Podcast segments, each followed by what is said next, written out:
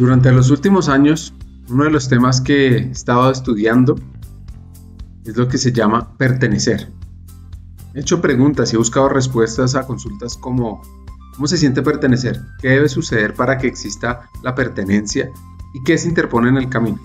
He hecho varias lecturas sobre el tema y temas adyacentes como comunidad, seguridad psicológica y vulnerabilidad salen a flote.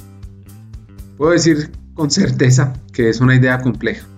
Y en esta búsqueda de comprensión he tenido la alegría de luchar con este tema con muchos amigos, colegas, mentores y personas inteligentes en general.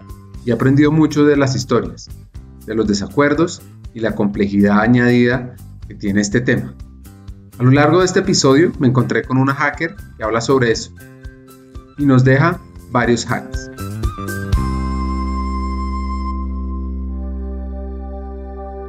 Hackers del Talento, más que un podcast, es una comunidad. Una comunidad que aprende a partir de las historias de CEOs, de líderes de talento humano, de influenciadores y pensadores, donde ellos nos comparten sus aprendizajes, sus historias de vida, para que juntos humanicemos las compañías en América Latina. Disfruten el episodio.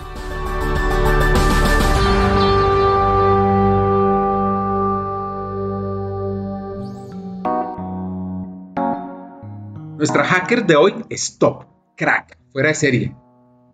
Una persona increíble. Su nombre es Libby Betancourt y lidera los temas de talento humano del Grupo Bolívar, un conglomerado de compañías histórico en Colombia. Ella tiene papás paisas. Lo que pasa es que a los dos años se va a vivir a Cali.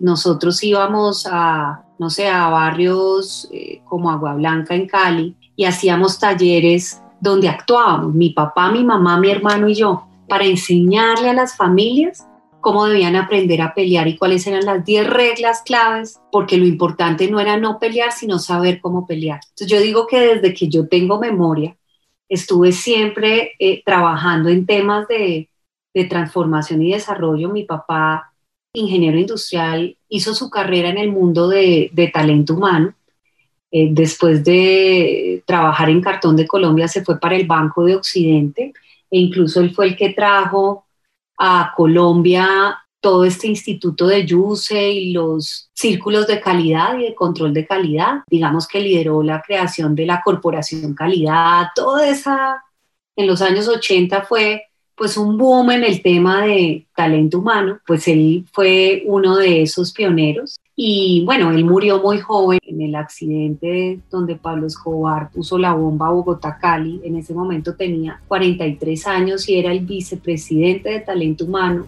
del Banco de Occidente. El atentado contra el avión de Avianca, una tragedia nacional ocurrió en 1989.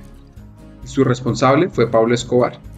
Decían que estaba enfocada en el candidato a la presidencia de ese momento, César Gaviria. Y eso, una época gris en nuestro país, en nuestra historia, que ojalá nunca más se repita. Claramente, esa situación generó un cambio, cambio de pensamiento en Yo había tenido como esa, digamos, dicotomía en si estudiaba ingeniería industrial o estudiaba psicología, porque ambos, mundos me parecían apasionantes. Me encantaba ver la, la conexión que tenían ellos dos porque eh, también a la vez de que él era vice de talento humano habían montado una ah, empresa de consultoría eh, dedicada a una herramienta de análisis y toma de decisiones que se llamaba Kepner Trigo. Y, mi mamá vivía eh, dictando talleres y mi papá lo apoyaba en los últimos días, los fines de semana. En esa época los talleres que se daban eran talleres que duraban una semana, de lunes a viernes, desarrollando equipos de trabajo. El cuento es que yo definitivamente decido estudiar ingeniería industrial porque pensé que necesitaba un poco como tener aterrizado los números. Eh, pensaba que si me iba por la psicología iba a terminar amarrada a la pata de una cama. Una combinación poderosa. Por un lado, esa experiencia en casa de humanidad. Y por el otro, la data, los números, el pensamiento numérico. En ese momento, su sueño era estudié en la Universidad de los Andes y, y una cosa que para mí siempre fue súper apasionante era el mundo de los libros también. Entonces incluso hice énfasis en literatura y después me fui a Inglaterra y mi sueño era ser escritora. Mm, finalmente no me gustó tanto, una cosa es eh, los libros y, otra cosa es estudiar literatura. Entonces terminé haciendo una especialización en Quality Control y volví con toda la conexión de ingeniería industrial. Obviamente eh, esa experiencia afuera fue muy interesante Incluso para mí lo más interesante fue eh, que después de hacer ese estudio me fui por Europa como mochilera durante cuatro meses. Y yo diría que esa es una de las experiencias de talento humano más importantes de la vida porque aprendí a, con pocos recursos, moverme y, y una apertura total a conocer cada una de las culturas. Entonces Divi tiene esa vocación humana numérica, literata, y además unas ganas de impactar el país desde la política. Yo quería hacer política porque también uno de los temas que trabajamos mucho en la universidad es que eh, nosotros con un grupo de, amigos en Cali nos reunimos un día en el segundo semestre de, universidad y dijimos que teníamos que hacer algo por el país. Terminamos poniendo letreritos en toda la Universidad de los Andes diciéndole a la gente que si quería hacer algo por el país, que nos viéramos en tal salón comunal del edificio de una amiga que admiro muchísimo y quiero mucho, que se llama Adriana Ruiz y, oh sorpresa, cuando llegaron a, la, a, esa convocatoria más de 200 personas, no cabían en ese edificio y ahí creamos una fundación que se llamó Asentir y que su propósito era acompañar a los niños de la calle y, y, funcionó muy bien. El problema fue que cuando todos nos graduamos nos fuimos prácticamente del país y no quedó nadie, digamos, aquí en Colombia moviendo esa organización. Pero entonces yo había quedado como con ese, esa inquietud de volver a Colombia y hacer algo por el país, entonces entro a trabajar a Ecopetrol. Mi sueño era ser negociadora con la USO. Me parecía que era un sindicato muy difícil y, que era una oportunidad maravillosa de, de, hacer diferencias. ¿Se escucharon bien? La USO Unión Sindical Obrera de la Industria del Petróleo. Vengan y les cuento un poquito de qué se trata. Fue fundada en la ciudad de Barranca Bermeja durante las primeras huelgas de los obreros de una empresa llamada Tropical Oil Company, nada más y nada menos que hace 100 años, en 1920. Fue partícipe en la reversión de la concesión petrolera de la Tropical a la Nación en 1948, forzando la salida de la Troc con una combativa huelga. Miren lo interesante de aquí es que de esta reversión surgió la empresa colombiana de petróleos, Ecopetrol, la empresa más grande del país. Mi sueño era encontrar caminos en pensamientos radicales y yo consideraba que la USO tenía pensamientos muy radicales, pero que había cosas que se podían hacer. Yo creo realmente que cada empresa se merece el sindicato que tiene eh, y cada día lo, pues, lo creo más. Y en ese caso eh, pensaba que había una historia muy fuerte detrás de eso y que por eso era una oportunidad de cambiar esa historia. Entonces, cuando yo entro a Ecopetrol, entro al famoso eh, área de organización y métodos, que en Ecopetrol se llamaba organización y normas. y yo digo que también a uno lo forma el, el, el primer jefe. Mi primer jefe fue Jaime Quintero, incluso había conocido a, mi papá y él era un enamorado de los temas de calidad y de las personas y de unir esos dos mundos, ¿no? Cómo lograbas mayor productividad, pero empoderando y moviendo para que las personas hicieran que las cosas pasaran. Yo creo que él me enseñó mucho, fue muy exigente y una cosa que todo el tiempo ponía sobre la mesa y era la importancia de los hechos y los datos y los números. Yo me acuerdo que al principio para mí yo decía, no puede ser, yo estoy en ingeniería industrial y este señor me tiene hasta las 10 de la noche haciendo con ese PSS, la herramienta de esa estadística, análisis de números y pues yo no estoy para hacer eso. Generalmente cuando uno sale de la universidad y más cuando se va y vuelve, pues no sé, quiere ser gerente de una o algo así. El cuento es que yo empiezo a trabajar en hacer optimización de procesos en las plantas de producción, en los diferentes distritos. Mm, y también armando proyectos como, no sé, la creación de COGAS. O sea, eran, eran temas donde había eh, temas de negocio importantes, pero también habían temas muy relevantes de las personas y los dimensionamientos de las personas. Y claro, cuando tú comenzabas a tratar de hacer alguna optimización, aparecía el sindicato.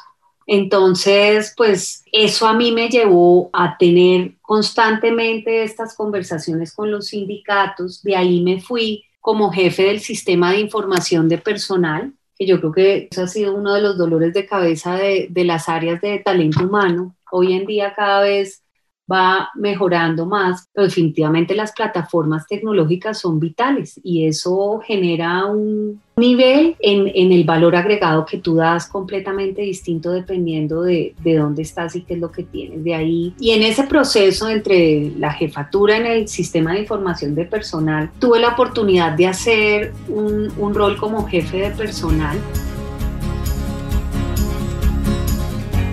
Sí, que aquí vienen unos aprendizajes. ¿Por qué no decir un aprendizaje que marcó su vida? Había algo que yo tenía que asegurar que pasara en un acuerdo en Bogotá y no lo aseguré. Yo creo que ese ha sido uno de los grandes aprendizajes que he tenido en la vida porque yo siempre he tenido una dinámica, hoy en día pues es digital, pero en esa época pues no teníamos nada de lo que tenemos hoy, ¿no? Entonces yo era con una libretica y yo siempre tenía el cuadernito con los bullets, ¿no? De, de todas las cosas que había que hacer y obviamente con marcadores de colores, las cosas que no se podían olvidar.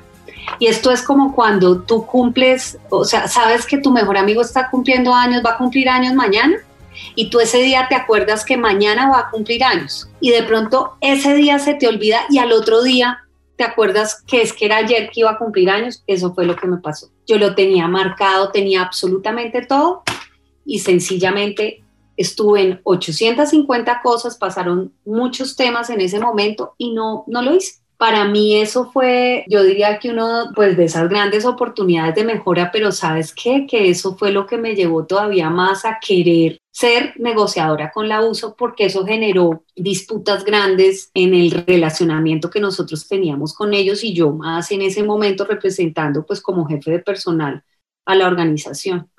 Entonces en ese momento tuve la oportunidad de ser convocada como negociadora con la uso. En esa época, yo la verdad no sé ahora cómo funciona, pero en esa época había una oficina de negociación con la uso y había negociadores dedicados. Entonces yo me fui para esa oficina y, eso fue un año formándonos, incluso pues ahí hice una especialización en la Javeriana en negociación y resolución de conflictos, donde además uno aprendía hasta de geopolítica. Bueno, y tuvimos toda la formación y fue la experiencia de la negociación. Esa fue la negociación del 99, cuando estaba Carlos Rodado Noriega y el Chiqui Valenzuela.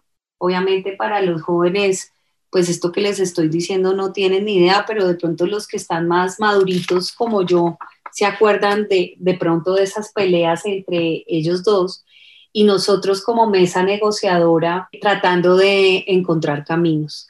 Para mí, eh, una negociación de esas en ese tiempo, vuelvo y digo, no tengo tan claro hoy cómo es, duraba seis meses y tú prácticamente estabas todo el tiempo en el club de Ecopetrol.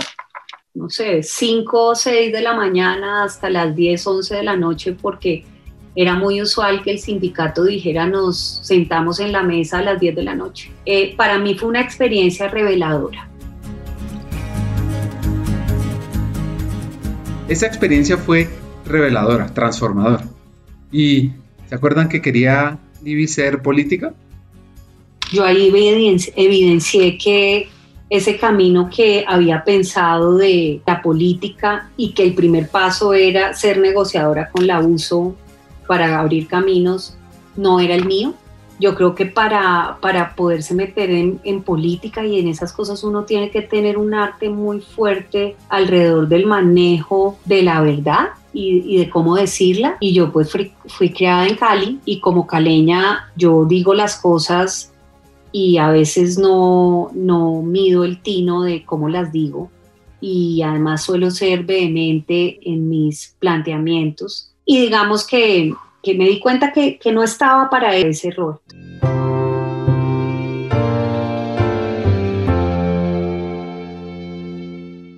Esto lleva a Libby a la ciudad donde creció, Cali, a vivir con su mamá, a estar en temas de talento humano en la planta de producción de Coca-Cola. Ahora, ojo a esta anécdota.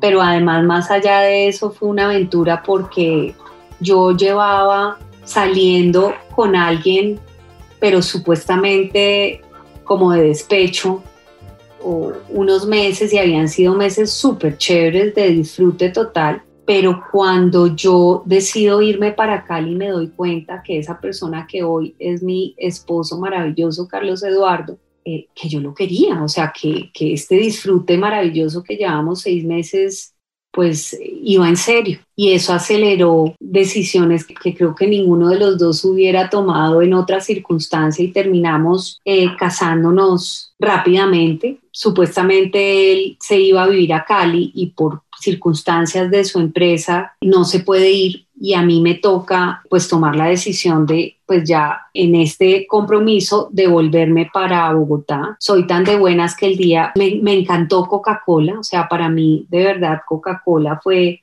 una experiencia maravillosa, una empresa donde la gente tiene un nivel de compromiso muy fuerte y un sentido de propósito y de marca en ese tiempo era impresionante, o sea, la Coca-Cola le corre a uno por las venas y en ese momento decido pues ir a donde el director regional que estaba en Cali y decirle, mire, pues yo me voy. Entonces me dice, pero ¿por qué? Yo no, pues me pongo a llorar de la tristeza porque yo no podía creer que tenía que tomar la decisión de dejar un cargo como el que tenía y que estaba tan feliz, pero pues prioridades eran prioridades. Y él me dice, no, no se preocupe, venga a la una de la tarde. Cuando voy a la una de la tarde, me dice, felicitaciones, acaba de ser nombrada líder del proyecto de transformación de Share Service Center y se va para Bogotá. Entonces, para mí ese fue otro proyecto espectacular en Coca-Cola que duró dos años y después de esos dos años pasé como gerente de desarrollo organizacional y en ese momento tuve un quiebre fuerte porque parte de algo maravilloso y que agradezco de escoger eh, la pareja que escogí es que somos muy diferentes. Yo tengo la tendencia a trabajar bastante y mi esposo tiene la claridad de trabajar, pero también tener como balance de vida. Sí, que por el año 2002, tu esposo le dice lo siguiente, me encanta que estés tan contenta en Coca-Cola trabajando tanto. Pero, pero, pero, yo quiero una compañera de vida. Y le deja esa inquietud y se va de viaje para que Libby lo piense. Así que ahí aparece una empresa petrolera llamada Ocol. Ocol en ese momento en una empresa petrolera que tenía además, eso es 2002, pues todas las 2002-2003, todas las buenas prácticas en temas de talento humano. Ellos habían hecho incluso una reorganización y no tenían áreas sino equipos, no tenían jefes sino líderes y mentores, no tenían, o sea, todo lo que hoy hablamos, ellos lo armaron en el 2002. Entonces me voy para allá y también fue una oportunidad de trabajo muy linda cuando estoy en ese proceso, eh, digamos que en Jocol aprendí más de los temas conectados entre, porque en Coca-Cola yo manejaba calidad, pero también manejaba en, desarrollo organizacional estructura, cultura, clima, pero no manejaba los temas de, formación, de desarrollo, de, y en, en Jocol parte de lo que hice fue trabajar muchísimo en, eh, y aprender sobre los temas de formación, desarrollo, pero también los temas de procesos y la combinación de esas dos cosas pues permitía que uno se metiera muchísimo en la profundidad de, de la organización. Divi quería emprender. ¿Qué mejor que hacerlo con su mejor amigo en la universidad? ¿A qué no adivinan sobre qué? ¿A qué no adivinan de qué se trata el negocio? Montar una empresa de consultoría en liderazgo y cultura organizacional. Él había traído y tenía ya una representación de dos firmas grandes, digamos una de, de, todos los temas de liderazgo y talento que se llamaba Team Resources y otra que era la de cultura que se llamaba Denison y empezamos una aventura del emprendimiento maravillosa. Yo estaba convencida que no sabía vender y que era pésima para eso y que yo iba a ser una muy buena consultora juiciosa alrededor de los negocios. Esa experiencia que duró siete años fue maravillosa porque fue la oportunidad de definir cuál era ese valor que queríamos darle y que necesitaban las áreas de talento humano después de haber estado en ellas. Y ahí encontramos que el tema de cultura organizacional era muy importante, pero sobre todo no visto desde los temas comunicacionales y de valores, sino que trabajábamos muchísimo un modelo en el que la cultura se movía a través de los procesos y las dinámicas de la organización y lo que pasaba en los equipos directivos. Y ahí yo tuve la oportunidad de darme cuenta que definitivamente había una brecha muy grande entre lo que el presidente y muchas veces el mismo equipo directivo pensaba de lo que pasaba en su organización y lo que realmente estaba pasando. Porque finalmente en las dinámicas de las organizaciones las personas terminaban diciéndoles lo que ellos querían oír y no lo que realmente estaba pasando.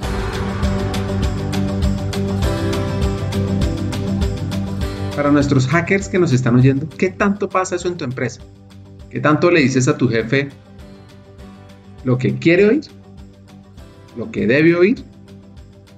O lo que realmente necesita. Eso fue provechoso para Livy y estaba muy alineado con su personalidad.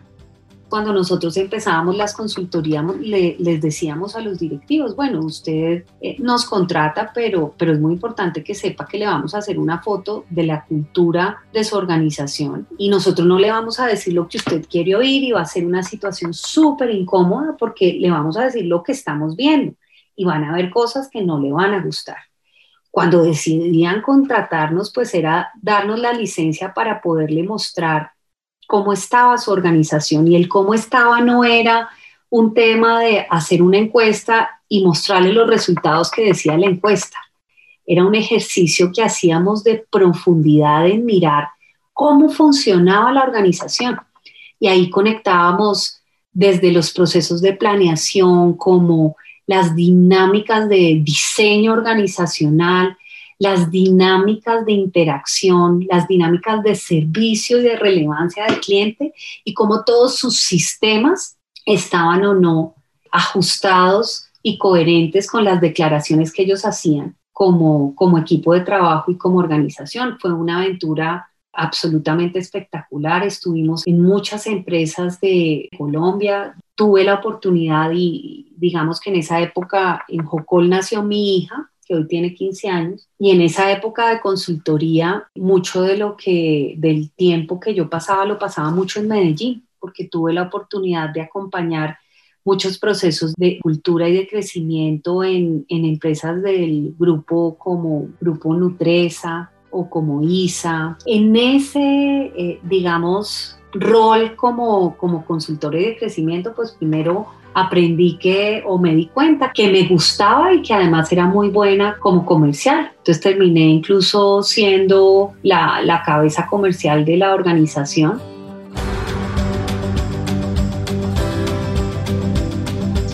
Antes de seguir con la historia, una reflexión sobre este episodio que llamamos pertenecer. Como resultado de muchas conversaciones, voy a tratar de explicar qué significa pertenecer. No es una definición perfecta ni completa, pero de alguna manera nos ayudará a utilizar un lenguaje común. Aquí va.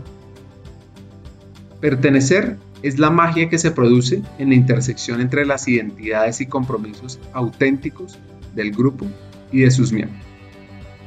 En el lado B les voy a contar un poquito sobre los conceptos de magia, intersección, identidades auténticas y compromisos. Ahora, volviendo a la historia, en ese proceso de consultoría aparece un cliente.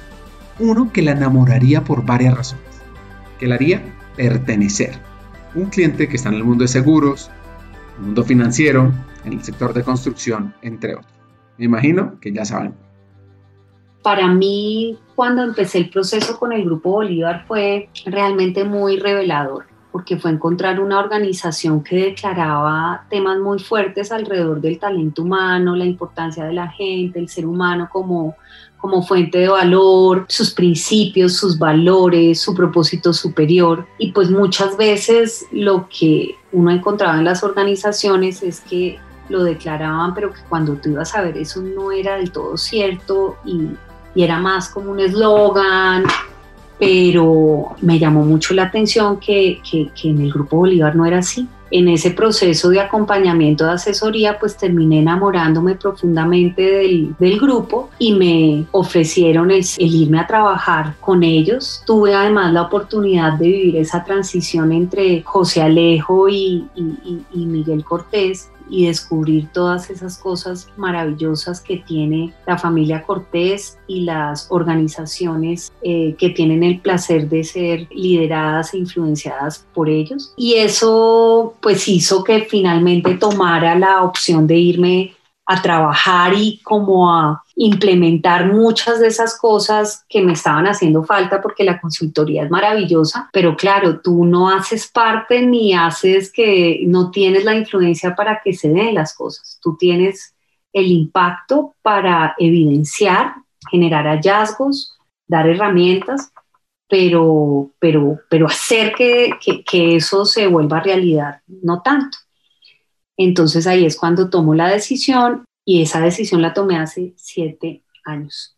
Y la verdad, pues para mí fue una decisión difícil por un lado porque eh, cuando tú montas una organización y además está muy bien y tienes además a tu mejor amigo y socio eh, contigo, pues eso es muy difícil. Yo digo que eso es como un matrimonio y una separación y es como dejar a tu hijito Hoy en día eh, TRI es una organización sólida, y, pero esa decisión no fue fácil, pero yo digo que esas son las decisiones como cuando me casé, que no, no lo pensé, y esta también fue así. Yo creo que si hubiera pensado de pronto habría habido tantas cosas que no hubiera tomado la decisión y seguramente digo que al casarme, si uno lo piensa tanto, pues no, no se deja llevar y creo que ambas decisiones han sido súper importantes y acertadas en mi vida.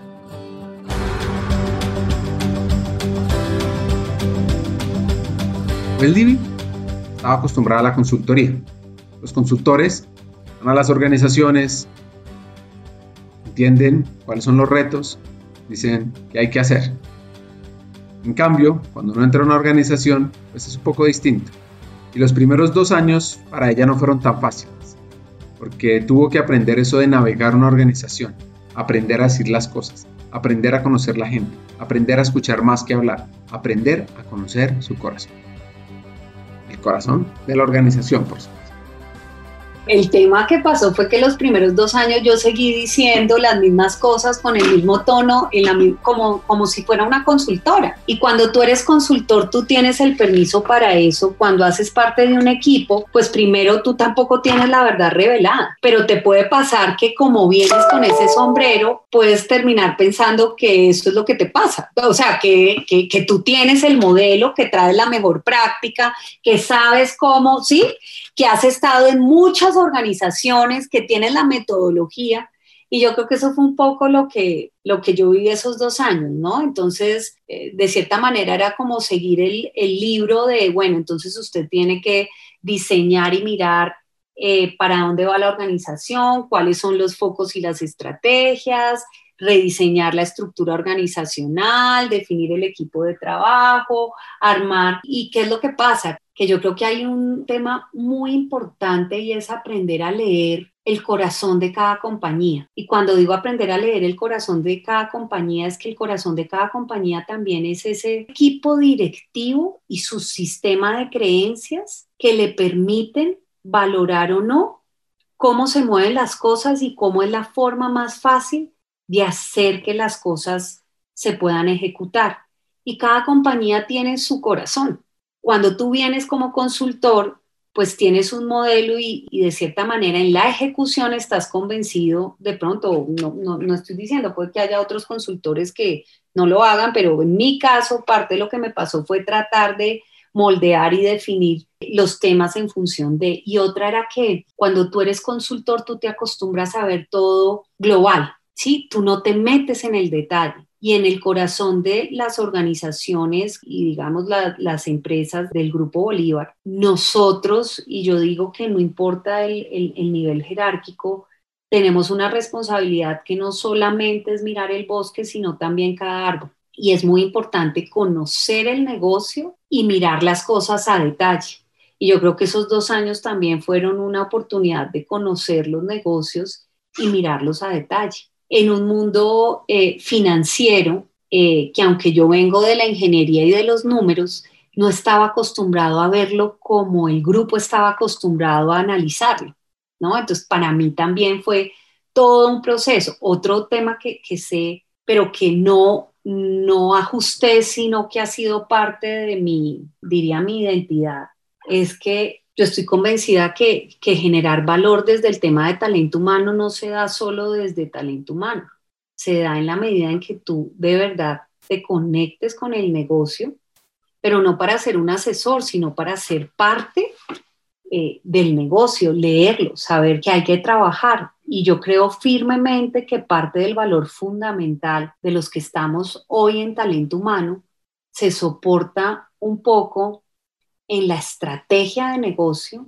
en hacer que esa estrategia se implemente. Entonces, por ejemplo, el trabajo mancomunado con planeación es muy importante, muy, muy importante. Hoy en día yo trabajo de la mano y co-creamos con planeación, porque incluso yo estoy convencida que la manera más fácil y más efectiva de generar un equipo directivo alineado a un propósito común, es que los procesos de planeación estratégica realmente sean procesos de propósito común y no una proyección de presupuesto o de metas donde cada área define qué es lo que tiene que hacer y después se juntan para que den el resultado. No, yo creo que, que el proceso de planeación es un proceso maravilloso para en vivo vivir qué es la identidad y el sentido del propósito común. Entonces, para mí, ese trabajo mancomunado con planeación es vital. Y para eso, pues no es solo el trabajo para mirar la metodología y cómo generamos los espacios y cómo hacemos que las conversaciones difíciles se den, que las conversaciones disruptivas se den, que el mundo lo podamos traer y que esas sesiones de estrategia sean de estrategia. Entonces, hay que conectar con las áreas de planeación y juntos crear soluciones, definir acciones mancomunadas unidas a un propósito. Profundizando sobre el Grupo Bolívar, su rol y las empresas en esto estable. La conversación no es solo alrededor del talento, es alrededor del negocio. Cuando nosotros hablamos de la cultura organizacional, parte de que hay un equipo directivo y que todos están pensando en cómo construyen esa meta. Entonces, los de talento y los de las demás áreas tienen que tener la capacidad de poder soñarse los negocios y poder opinar y construir aunque no sean los especialistas. Eso en el equipo directivo de Seguros Bolívar y Soluciones Bolívar lo hemos venido trabajando en los últimos cinco años Obviamente en este año estamos en un proceso de transición porque estamos estrenando equipo, pero yo sí creo que es una fortaleza muy grande. Ahí yo te digo que hay un tema importante y es que el Grupo Bolívar tiene tres grandes casas matrices. Una es Constructora Bolívar, otra es la vivienda y otro es eh, Seguros Bolívar. Y, hay una cosa que yo admiro mucho en el grupo y es, nosotros como grupo no tenemos una holding como muchas organizaciones tienen, ¿no? Que hay unas áreas corporativas dedicadas corporativas que generan unas políticas y las, digamos, empresas deben acatarlas y sobre eso pues tienen su potestad. En nuestro grupo no hay holding. Hay personas que tenemos algunas funciones que tienen servicios transversales, pero no existen personas exclusivas en eso. La que tenga un servicio transversal tiene necesariamente que trabajar en algo de la unidad de negocio correspondiente. Entonces, ejemplo, yo eh, digamos que soy mentora del Centro de Liderazgo y el Centro de Orientación eh, Familiar, pero soy la vice de talento humano de Seguros y Soluciones Bolívar. Eso también hace que esos eh, roles de, de servicio transversales, pues cada negocio tenga una autonomía, pero hay unos temas transversales que se conservan y que se cuidan. Entonces, esta experiencia que yo te estoy contando de estos, eh, de, la dinámica en el día a día de la organización, tiene que ver con seguros y soluciones Bolívar y ese equipo directivo.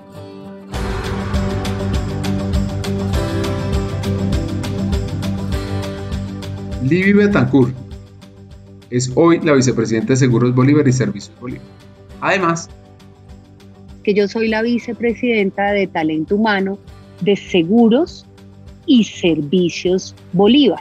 Adicional, nosotros tenemos unos centros de servicio que son el centro de liderazgo, el centro de selección y el centro de orientación familiar, que lo que hacen es prestarle servicios a las diferentes compañías. Para esa labor nosotros tenemos un comité de talento humano, eh, donde además están la vice de talento humano de la vivienda y la directora de talento humano de Constructora Bolívar. Y ese comité de talento humano hemos logrado, que para mí también es algo fantástico, y es conectar un modelo de trabajo que nos permite aprender y movilizarnos conservando la esencia de cada una de las organizaciones, porque claramente pues una cosa es el sector constructor, otro es el sector financiero, otro es el sector de seguros y pues ahora con servicios, eh, no sé si sabe Ricardo, pero nosotros como grupo estamos incursionando en el mundo de las plataformas digitales, eh, aprovechando los dominios que en el grupo hemos cultivado y nos hemos vuelto expertos con el paso del tiempo. Estos son, por ejemplo, el dominio y el mundo de vivienda desarrollamos una plataforma que se llama 100 cuadras. Eh, esta plataforma lo que hace es potencializar pues todo lo que tú necesitas sobre vivienda, desde la búsqueda del sitio en función de tu estilo y tu perfil, hasta también si quieres comprar un inmueble, si lo quieres vender, si quieres arreglarlo, hacerle remodelación, o sea, todo lo, si quieres un préstamo, si quieres lo que tú necesites. Y lo mismo hemos hecho en el mundo de los servicios de, asistencia, con todo lo que tiene que ver con Helpit. Entonces, en Helpit nosotros tenemos eh, servicios para tu casa, por ejemplo, para hacerte lo que necesites, mantenimiento, se te dañó algo, un electrodoméstico, necesitas colgar una lámpara que a veces pasa en una altura máxima, eh, hasta, no sé, el arbolito de Navidad que uno quiere después de que ya hizo la Navidad, que alguien se lo recoja, pues Helpy te ayuda y lo recoge. Pero eso mismo también lo hacemos en el mantenimiento de las oficinas y que, se tienen en diferentes servicios. O también lo hacemos eh, a través de hacer remodelaciones para las constructoras. O sea, hemos venido desarrollando una serie de servicios usando, eh, digamos, el expertise que, que tenemos para, para crear nuevas ofertas de valor en los clientes.